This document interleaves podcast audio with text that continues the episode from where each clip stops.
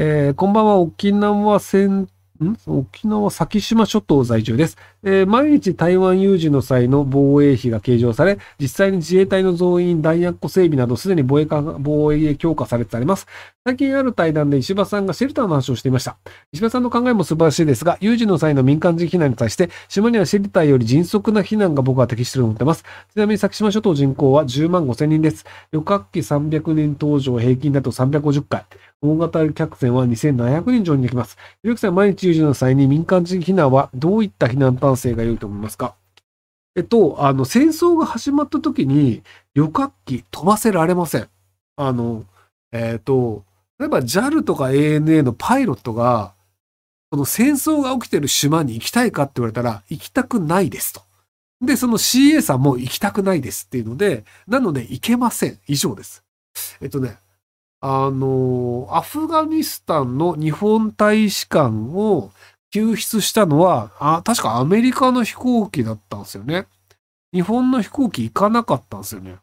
で、なんかそういう感じで、あの、割とあの、日本が行かないって多いですよね。で、あの、ロシアも、そのロシアとウクライナが戦争になるって時に、あの、じゃあそこのロシアから逃げたいっていう日本の人たちいっぱいいたんですけど、確か日本チャーター機飛ばさなかったんですよね。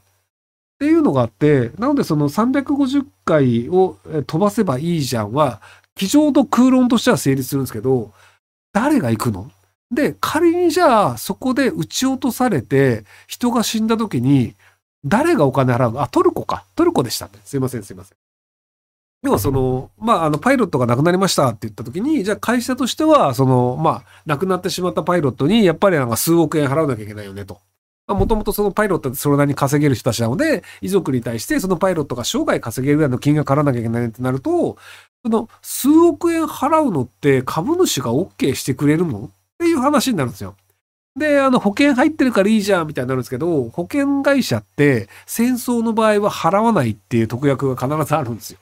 なので、そのなんか数億円の、その、じゃあ、あの、まあ、あの、パイロットが亡くなりました。で、パイロットの遺族に対して数億円払わなければいけません。保険会社に請求しよう。保険会社は戦争だからアウトっていうのがあるので、そうすると巻き戻って、じゃあ、戦地である先島諸島に JAL とかあのパイロットを送れるかっていうのを会社として確認して、本部が確認すると、保険会社が飛ばしてはいけませんってなってるので、無保険の飛行機を飛ばすことはできないよね。そうすると無保険の飛行機飛ばせないから、誰もパイロット乗れないし、遺族も死ぬかもしれないから飛ばしたくないよねってなると、350回も飛ぶ人はいませんってことになると思います。で、その大型客船2700人に書いてますけど、大型客船も行きたくないというのは変わりません。なので、結果として、シェルターで、まずは1週間とか、その生き残っていただいて、で、その1週間の間に自衛隊とアメリカ軍がめちゃくちゃ頑張って、その、まあ、中国だかどこだか攻めてきたところを追い返して、で、その後安全になって、戦争状態は終わりましたっていう形で、徐々に避難するか、まあ、戦争が終わったので安全ですよって日常生活をするかっていう形になると思うので、なので僕は戦争の時にシェルターっていうのは結構正しいと思うんですよね。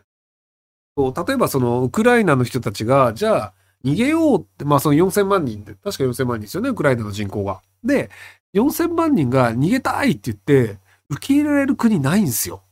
要はその、あの、隣の国とかも人口が3000万人とかだったりする国に、ウクライナ人が4000万人来たら、暮らせるわけないじゃないですか。インフラ3000万人分しかないんだから。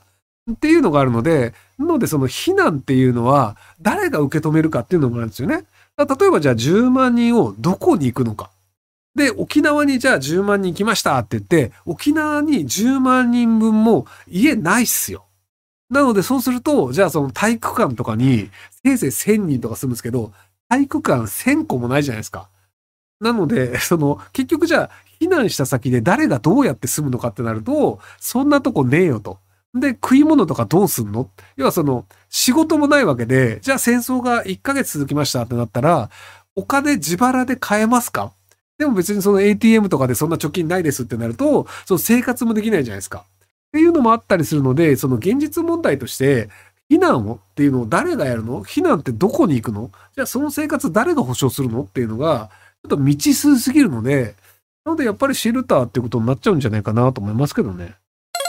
えー、ひろゆきさんこんばんは。アラサー主婦です。えー、いつも楽しく拝見してます。子育てについて質問です。私は何かできることはないかと思い、子供と絵を描くことが好きなので、絵本を書いています。YouTube でも配信したのですが、100年後ぐらいの育児、保育現場等で絵本は読まれているんでしょうか？はい。えー、ぜひ試験をお聞かせください。これからもライブ配信や Twitter 投稿楽しみです。えっと、あの、別に人間が絵本を読まなくて動画でいいんじゃねえかっていうのは割と昔から言われてるんですけど、あの、動画を見続けた子供は、発話が遅くなるというのは割と今のところあるらしいんですよね。要するにその人間が話しかけてきた場合は人間に対してリアクションをする。例えばじゃあそのなんか、えっ、ー、となんか株を引っ張る絵本を読んでたとしてネズミが引っ張ってるよって時にネズミって何？みたいな。で、なんでこのネズミ超力あんの？みたいなのを人間とインタラクションするっていうことで、自分の疑問や思ったことや感情を口に出すっていう。で、それによって、ね、ネズミムカつくって言うと、そうだよね、ムカつくよね、みたいなリアクションがあるんですけど、その映像で育った子供って、自分が何かを言ったりやったりするリアクションが返ってこないので、まあ、中小性映像なんでね。なので、その、言葉の発音とか発話が遅くなるんですよ。いや、やってもしょうがないから、あの、何かを見た時にリアクションするとか喋るっていうのをやらなくなるんですよね。っていうのがあるので、なので、その、いくらその技術が発達して動画とかっていうのが増えたとしても、人間が読んで、その子供に対して人間がリアクションするっていう構造のが、まあ、あの、その発育にとっていいよねっていうのは変わらないんじゃないかなと思いますけども。なんかそんな感じで、あの、ディズニー社が昔出した、あの、その、子供、幼児教育用の教材を確か、リコールして全部回収したんですよね。そのアメリカのどっかの機関がそれ調べて、で、調べた結果、これ、あの、この教材を見てた子供って、あの、言葉遅くなるんすよ、みたいな結果をどっかの大学が出して、マジかよっつってディズニー全部回収、みたいな。